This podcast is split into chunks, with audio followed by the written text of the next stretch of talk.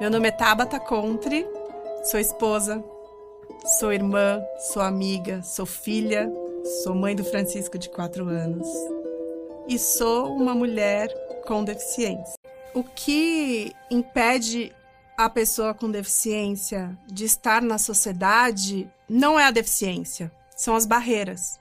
São as barreiras arquitetônicas, as barreiras atitudinais, as barreiras comunicacionais e muitas outras. Mas essas três é, é um impacto de primeira, assim. Então, eu, como mulher com deficiência cadeirante, é, mal consigo andar numa calçada.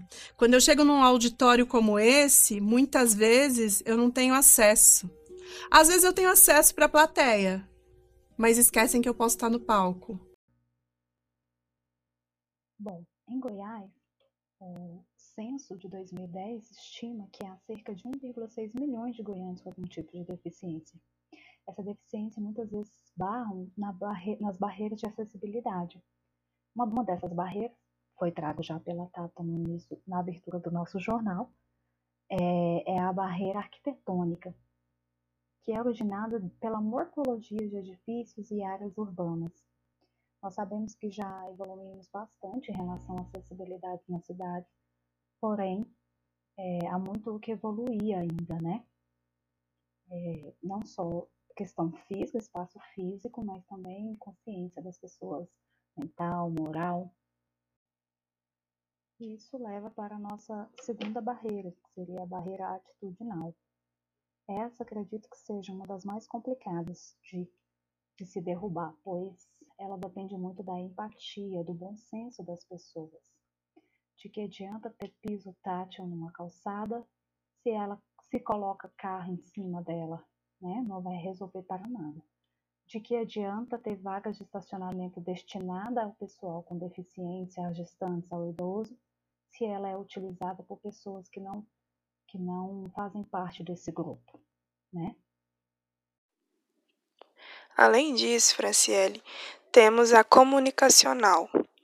Ela prevê obstáculos na comunicação entre as pessoas, seja essa comunicação face a face, escrita, presentes em jornais, livros, revistas, incluindo textos em braille e virtual, através de computadores e celulares.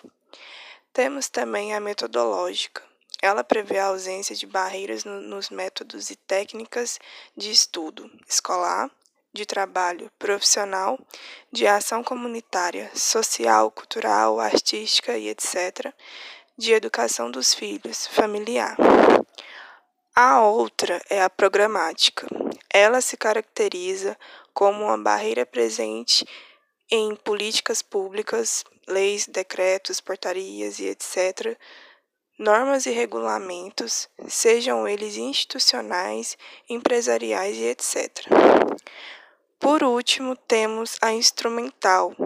Caracteriza-se como uma barreira nos instrumentos, utensílios e ferramentas de estudo escolar, de trabalho profissional, de lazer e recreação, comunitária, turística, esportiva e etc.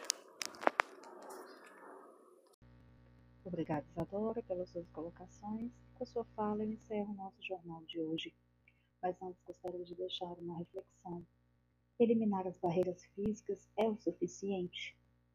Se não, qual que é o papel, nosso papel, na verdade, é, nessa construção de um mundo mais acessível?